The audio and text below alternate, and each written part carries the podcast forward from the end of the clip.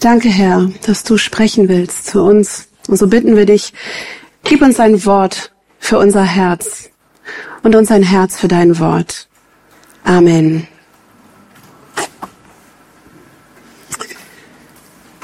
Gnade sei mit euch und Friede von Gott, unserem Vater und dem Herrn Jesus Christus.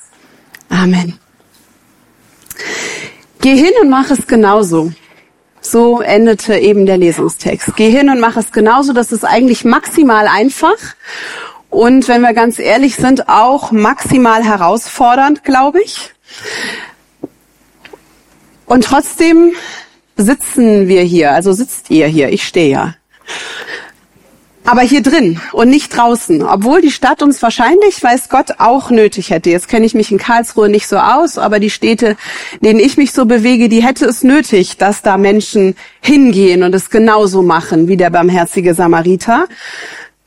Aber wir sitzen hier und verbringen Zeit mit Jesus.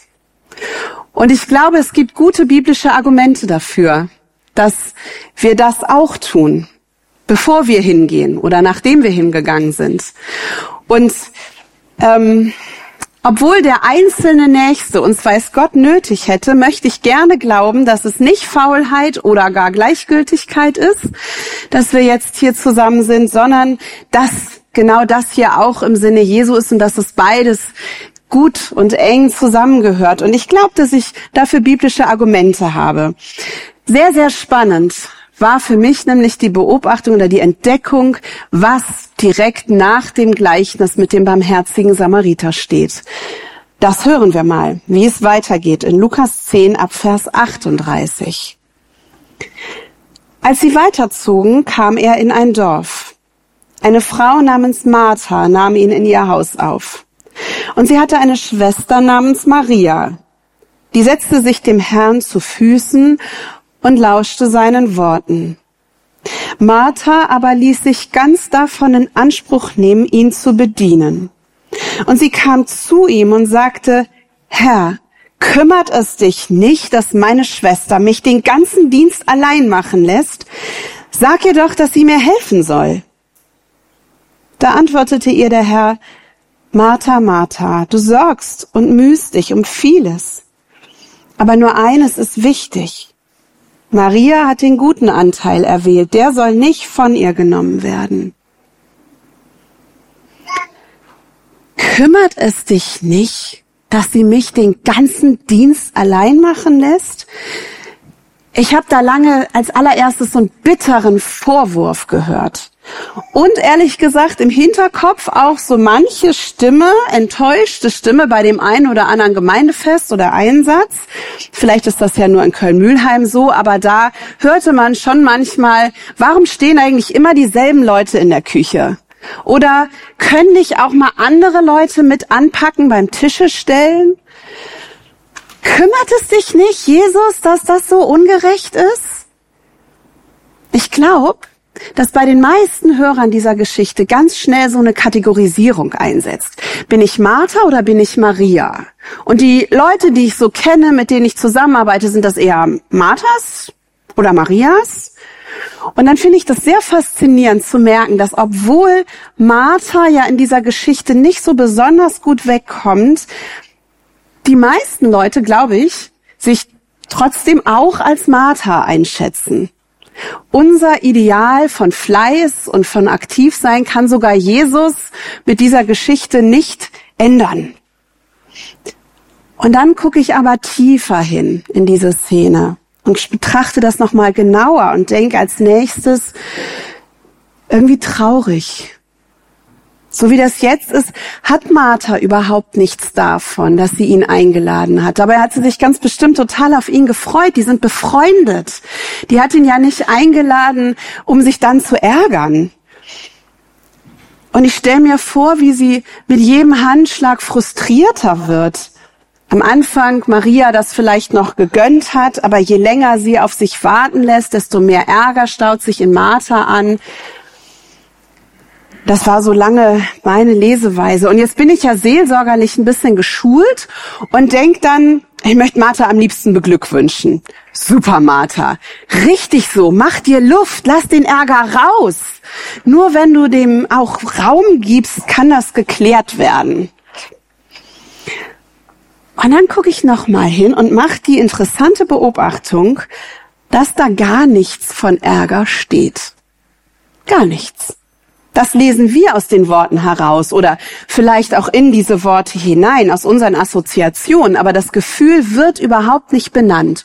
Und das macht mich neugierig. Da gucke ich doch noch mal genauer hin und entdecke, es geht gar nicht um Martha, um sich selbst. Also Martha geht es nicht um sich selbst, sondern es geht ihr, glaube ich, um Jesus. Denn das, was Martha tut, das ist das, was sich gehört. Ihre orientalische Gastfreundschaft, die gebietet ihr es, alles stehen und liegen zu lassen und sich ganz davon in Anspruch nehmen zu lassen, einem Gast zu dienen. So wie das in Vers 40 heißt. Und dass Maria nicht mitmacht, das ist tatsächlich ein Unding. Und zwar nicht, ich glaube, von diesem Gedanken müssen wir uns einfach mal verabschieden als westlich individualistisch denkende Menschen. Das ist nicht das Problem, dass Martha dadurch mehr zu tun hat. Das würde, naja, weiß ich auch nicht. Sondern vor allem, weil es als fehlende Achtung, fehlender Respekt diesem Gast gegenüber verstanden werden muss. Anders kann man das in dem Kontext nicht verstehen. Vielleicht seid ihr auch schon mal eingeladen gewesen bei orientalischen Gastgebern. Dann habt ihr erlebt, wie man als Gast geradezu hofiert wird. Da sitzt niemand, bevor die Gäste nicht ausreichendst versorgt sind. Und es gehört zum guten Ton, dass alles von allen getan wird, damit der Gast sich wohlfühlt. Und jetzt sitzt hier eine der Gastgeberinnen einfach rum. Die sitzt einfach rum und tut keinen Handschlag für den Besucher. Herr, kümmert es dich nicht? Plötzlich klingt das ganz anders, finde ich. Macht das dir nichts aus? Wenn wir das so hören, dann denkt Martha weniger an ihre Mühe als vielmehr an Jesu Recht. Er hat ein Recht darauf, dass Maria hier nicht faul rumsitzt, sondern sich auch alles abverlangt dafür, dass er es gut hat. Und ich finde das sehr interessant, bei diesem Gedanken mal einen Moment zu verharren, dieses gefühlte Recht darauf, dass jemand etwas für einen tut. Ein Recht, das ich auf etwas habe. Das kennen wir vielleicht auch. Vielleicht nicht so sehr beim Thema Gastfreundschaft, aber ganz frisches Beispiel. Wenn ich zum Beispiel mit der Bahn fahre, dann erwarte ich eigentlich schon, dass alles dafür getan wird, dass ich mich wohlfühle und dass ich pünktlich ankomme. Schon eigentlich, oder? Ich meine, man hat sich an was anderes gewöhnt, aber mein Mann hat gesagt, der Witz ist sehr billig heutzutage, den zu machen. Da lacht jeder, weil jeder weiß, das ist eigentlich nur noch ein Witz. Aber ich wollte ihn trotzdem machen. Vielleicht denkt die eine oder andere aber auch äh, ein Recht darauf zu haben, dass sie hier am Sonntagmorgen einen schönen Gottesdienst erlebt oder ähm, dass es im Laden das zu kaufen gibt, was ich suche. Neulich, gerade stand ich bei Rewe an der Supermarktkasse und die Frau vor mir, eine sehr nette ältere Dame, wurde richtig böse und ereiferte sich bei der Verkäuferin darüber, dass es die Sorte Puderzucker, die sie kaufen wollte, nicht gab. Sie fand, sie hätte ein Recht darauf. Was fällt euch ein, worauf ihr ein Recht habt? Wenn wir in diese Geschichte zurückgehen jetzt mal, dann ist es ganz eindeutig, Jesus ist in jederlei Hinsicht der, der ein Recht darauf hat, dass ihm gedient wird. Ganz menschlich gesehen durch diesen hohen Wert der Gastfreundschaft. Da gibt es wirklich nichts dran zu rütteln. Und für seine Nachfolger, damals wie heute bis zu uns hin, ja auch aus dem Bekenntnis zu ihm als Sohn Gottes heraus noch darüber hinaus. In der Antike war das völlig selbstverständliche Praxis, dass Göttern gedient wird. Meistens in Form von Altären mit Opfern dann da drauf. Das ist der Dienst für den Gott. Und auch war völlig üblich, bis vor gar nicht so langer Zeit auch bei uns hier im Westen, dass Herren gedient wird, ein Gefälle. Und jetzt dreht Jesus dieses Verhältnis einfach um. Wer wem zu dienen hat, der stellt das auf den Kopf was der gute Ton ist und was sich gehört, was üblich war. Er sagt zum Beispiel, der Menschensohn ist nicht gekommen, um sich dienen zu lassen, sondern dass er diene und sein Leben hingibt als Lösegeld für viele. Markus 10, 45. Oder ganz prägnant in der Fußwaschung, Johannes 13. Ihr nennt mich Herr und Meister, und das bin ich auch, wenn nun ich der Herr und Meister euch die Füße gewaschen habe, dann müsst auch ihr einander die Füße waschen. Das ist Jesu Verständnis von seinem Herrsein. So versteht er sein Herrsein. Dienen. Einander. Finde ich interessant, ne? wenn man noch mal genau hinschaut, dann müsst auch ihr einander dienen. Nicht, okay, ich habe jetzt euch die Füße gewaschen und jetzt ihr. Nein, er fängt an und dann untereinander, wir einander. Wenn wir das nochmal bewusst im Hinterkopf haben, dann klingt diese Begegnung zwischen Martha und Maria und Jesus, zumindest in meinen Ohren, plötzlich ganz anders. In Wirklichkeit geht es dann nicht um Martha und nicht um Maria, sondern um Jesus. Der steht im Mittelpunkt des Textes. Und es geht darum, was das Verhältnis zu ihm mit unserem Leben macht und dass es uns in ein Gleichgewicht bringt und eine innere Haltung heraus in uns erzeugt und klar macht, aus welcher Kraft heraus wir Menschen dienen. Denn dass wir Menschen dienen sollen, das ist völlig unzweifelhaft, dass wir alle aufgefordert sind, liebevoll dem Mitmenschen zu dienen, der uns nötig hat. Das steht völlig außer Frage. Darüber müssen wir eigentlich, wenn wir das Neue Testament reden, kaum lesen, kaum reden. Und ganz besonders hier an dieser Stelle. Denn, ne, kleine Erinnerung, diese Begegnung mit Maria und Martha steht direkt nach dem Gleichnis vom barmherzigen Samariter. Als ich das zum ersten Mal wiederentdeckt habe oder zum ersten Mal entdeckt habe, ich weiß es nicht mehr, da hat mich das wirklich überrascht und so richtig gepackt, weil wir ja alle, so wie die ersten Leser von Lukas auch, diese Geschichte noch im Ohr haben, die so ausdrücklich auf das Tun, auf das aktiv Lieben des Nächsten hinzielt. Und die dann ja mit den Worten endet, geh hin und tu desgleichen. Also das ist ja eigentlich Gesetz pur. So sollst du es machen. Und die Evangelien, die sind voll von Hinweisen darauf, dass Jesus praktische Liebe von uns erwartet. Und diese Erzählung vom barmherzigen Samariter ist eine wunderbare und sehr, sehr eindrückliche Illustration des Nächstenliebegebots, das sich ja Jesus auch nicht ausgedacht hat, sondern das Gottes Innerstes Wesen ist, dass er das von den Menschen möchte, weil er selbst zu innerst barmherzig ist. Da ist ja von Anfang an eine Linie da, schon im Alten Testament, in die wir uns hineinfallen lassen können und die wir so verstehen müssen. Marthas Problem ist einfach nur, weil sie sich so sehr in Anspruch nehmen lässt von ihrem Dienst für Jesus, kann er nichts für sie tun.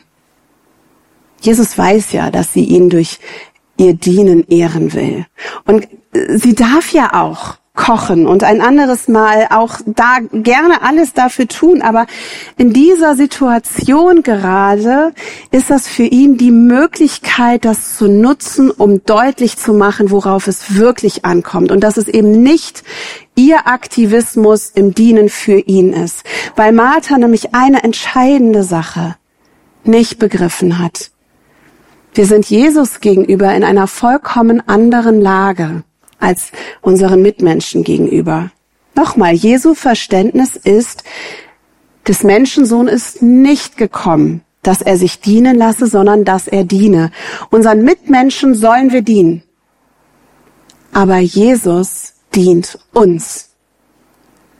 Weil Martha Jesus dient und so darin aufgeht, sich so davon in Anspruch nehmen lässt, verpasst sie das, was er geben kann. Und sie verpasst dadurch das, worauf es wirklich ankommt, nämlich annehmen, was nur er zu geben hat. Und plötzlich wird diese Geschichte zu einer Illustration von Gnade.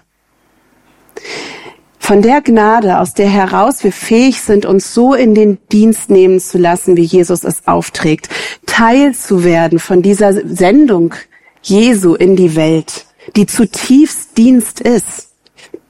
Weil Jesus in dieser Begegnung so deutlich macht, wie an wenigen anderen Stellen wirklich bildlich deutlich macht, dass es in der Beziehung zu ihm eben nicht darauf ankommt, was wir tun. Es kommt in der Beziehung zu Jesus nicht darauf an, was du tust. Das ist der Kern. Und das ist anders als in den meisten, als in allen mir bekannten anderen Religionen. Es geht nicht darum, zuerst sich richtig zu verhalten. Es geht nicht zuerst darum, dem Gott zu gefallen und ihm Opfer zu bringen, sondern es ist der Kern des Evangeliums. Es ist die gute Nachricht in purer Essenz, dass es um das geht, was Jesus für uns getan hat und tut.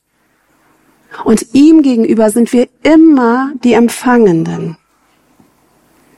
Darum ist der Platz zu Jesu Füßen, den die Maria wählt, der einzig angemessene auch für uns. Wohlgemerkt, ne, immer wieder im Verhältnis zu ihm. Und da geht's nicht um reine Passivität, sondern es geht um Aufnahmebereitschaft. Maria sitzt nicht einfach nur da rum, sondern das griechische Wort, das da steht, das sie lauschte seinen Worten übersetzt wird, das beschreibt eine Haltung, die hellwach, hörend, mit meiner ganzen Person offen ist für das, was auf mich zukommt. Und in einer so offenen Haltung auf das Wort Jesu zu hören, das ist das eine, worauf es ankommt, was Maria offensichtlich verstanden hat. Jetzt kommt Jesus ja heute nicht mehr so in unser Haus wie in das der Geschwister in Bethanien. Übrigens auch das kleiner Fun Fact, eine Begebenheit, weswegen ich diese Geschichte so liebe, seit ich in Bethanien arbeite. Hier steht das gar nicht, aber in den Parallelbegegnungen von Jesus mit Maria und Martha und Johannes zum Beispiel wird deutlich, die wohnen in Bethanien. Ähm, aber auch wir, wenn wir nicht in Bethanien sind, haben ja ganz viel Gelegenheit, das Reden Gottes zu hören. An ganz besonderer Stelle natürlich im Gottesdienst oder in der persönlichen Stille. Und es kommt darauf an, dass wir das nicht durch unsere eigene Geschäftigkeit übertönen. Und dann werden wir gar nicht drum rumkommen, all das zu hören, wo Jesus uns mehr als deutlich dazu auffordert, unserem Nächsten zu dienen.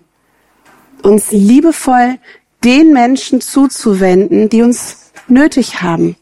So wie in der Geschichte vom barmherzigen Samariter, wo ich überzeugt bin, dass die nicht zufällig vorher genau davor steht.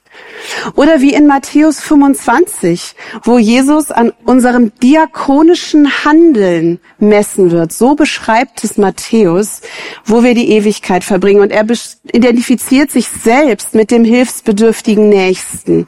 Was ihr für einen, also, ne, er sagt, ich war hungrig und ihr habt mir zu essen gegeben. Ich war durstig und ihr habt mir zu trinken gegeben. Ich war ein Fremder und ihr habt mich aufgenommen. Ich hatte nichts anzuziehen und ihr habt mir Kleidung gegeben geschrieben, ich war krank und ihr habt euch um mich gekümmert. Ich war im Gefängnis und ihr habt mich besucht. Das ist Diakonie. Und die Leute fragen, hä, wieso, wo warst du denn da? Ja, was ihr für einen meiner geringsten Brüder getan habt, das habt ihr mir getan. Einander, dem Menschen, der uns nötig hat. Ich bin mir ziemlich sicher, dass es genau an dieser Haltung, an dieser Diakonie, dieser Liebe, dieser, diesem Dienst aus Liebe liegt, dass die ersten Gemeinden in ihrer Umwelt zuerst durch ihr diakonisches Handeln bekannt geworden sind. Also andersrum, dass es an der Diakonie liegt, dass sie bekannt geworden sind. Sie haben sich unterschieden vom Rest der Gesellschaft dadurch, dass sie sich liebevoll denen zugewendet haben, die dafür nichts geben konnten. Das hat die Christen ausgezeichnet. Dafür haben sie Vertrauen genossen und das hat sie unterschieden. Darum geht's Jesus. Ich könnte mir vorstellen, dass die Geschichte von heute so weitergegangen ist, dass die Maria die zu Jesu Füßen sitzend gelauscht hat, am Ende aufgestanden ist und sich heilsam denen zugewandt hat, die sie brauchen. Weil das, was sie von ihm gehört haben wird, dieselbe Botschaft gewesen sein muss, wie wir sie durch die Evangelien überall hindurch finden. Und wer Jesu Worte hört und wen sie erreichen, der steht auf und setzt sich in Bewegung. Damals wie heute. Und all das heraus aus der Kraft, weil er uns zuerst gedient hat und täglich dient und weil er uns unmissverständlich in seinen Dienst an unseren Mitmenschen hineinnimmt. In dieser Klarheit, dieser Haltung, wem gegenüber wir wo stehen, können wir gut leben. Und aus der Vertiefung in Jesu Worte und in seine Liebe wächst dann ein verantwortungsvolles Leben das anderen dient. Amen.